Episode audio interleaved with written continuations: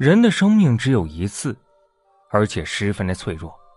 有的时候，对他人的拯救，又何尝不是对自己的救赎呢？这件事情，要从我回老家看望生病的母亲开始说起。那天晚上，公司给我来电话，说有急事需要我回去处理。母亲的身体这个时候也有了好转了，我打算连夜赶回城里面。父母不太放心。想让我住上一晚上，白天再走。不过呀，公司的事儿啊，已经等不得了。我坚持要连夜赶回去。父母也知道我已经请了几天假了，工作耽误了不少，也就没有硬留下我。我告别了父母，就开车上了路。那段时间呀，正好赶上道路改造，从家里上高速的路段啊，都是坑坑洼洼的。不过好在晚上路上没有什么车，就是有点颠簸。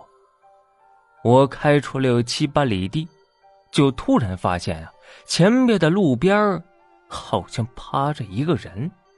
看头发和身形是个女人，因为头发遮住了脸，也看不清楚她的样子。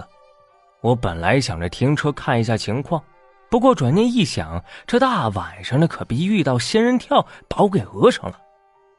犹豫再三，我一脚油门就离开了。倒也不是我心狠啊，我们那儿啊常有这样的事情，假装在路边求救，你一停车呀，就会窜出来很多人，找由头讹你的钱。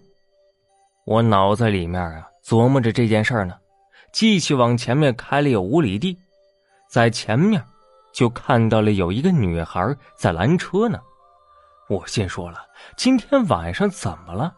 隐约之间呢，觉得有些不安。那个女孩看到我过来了，往前迈了一步，更加用力的挥手示意我停车。不过我并没有停下来，而是减慢了车速，四下看了一看。那个路段啊，地势平坦，也没有荒草坑啥的可以藏人的地方，我觉得不会有危险，这才停下了车。那个女孩跑了几步，也赶了上来。谢谢你啊，师傅。你怎么会那么晚一个人在路上啊？我要赶回学校，可是没想到最后一班客车改点了。哎呀，得亏遇到了你。我没看出他有什么不妥，也就没再多问，带着他就往省城里面赶去了。可是我开了有七八里地，按照时间和速度，我都应该到高速口了才对呀。可是车窗外面还是飞驰而过的野地，就好像一直走不到头一样。我正纳闷呢，就突然发现前边的路边趴了一个女人。很快我就意识到，那个就是我之前遇到的那个女人。难道我走了回头路了？我没敢停车，我就开了过去。搭我车的女孩看了就很生气的问我。你为什么不停车去救那个女人啊？我也不知道该怎么和她解释，不自觉的猛踩油门，车子开得飞快，希望能尽快的上了高速，离开那个路段。可是偏偏怕什么就来什么呀！我认为自己直行已经开出了十几里地了，可是趴在路边的女人又出现了，我正慌的不行，打车的女孩又说了话。你，你还不去救他吗？我心里面一个机灵啊，这才意识到打车的女孩有问题。她脸色极其难看，用近乎怨毒的目光看着我。我不敢接触她的目光，心里明白啊，她和那个路边趴着的女人一定是有某种联系。不知道他是人还是鬼呀？反正我是怕到了极点了，就赶紧说。我我我不是不想停车呀，这边总是有劫道的，我上有老下有小啊。我感觉生命受到了威胁，把我上有年迈，父母要赡养，下有妻儿要照顾，都给说了出来。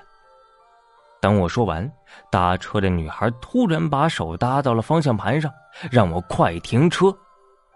停车吧。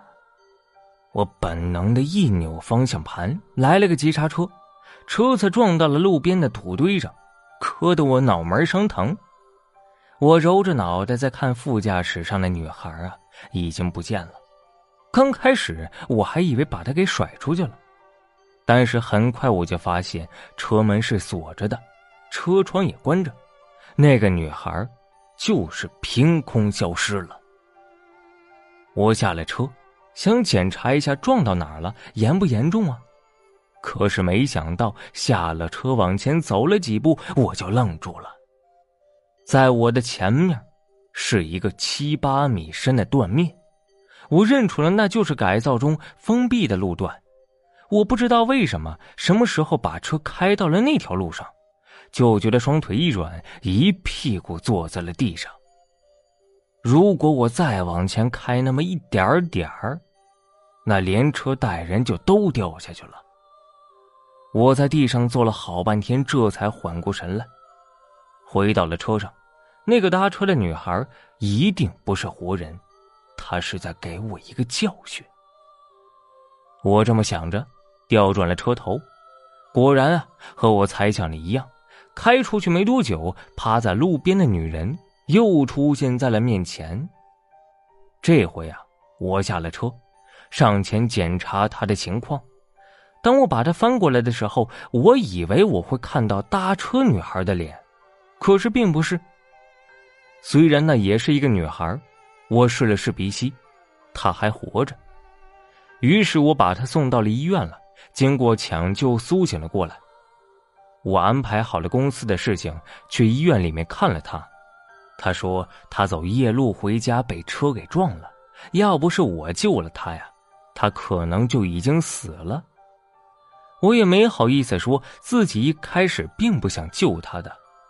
我向他描述了搭车女孩的样子，他说他并不认识那样的一个女孩，所以啊，至今我也搞不清楚那天晚上到底发生了什么事到底是怎么一回事而那个女孩到底来自哪里，是善是恶，又为何要出手呢？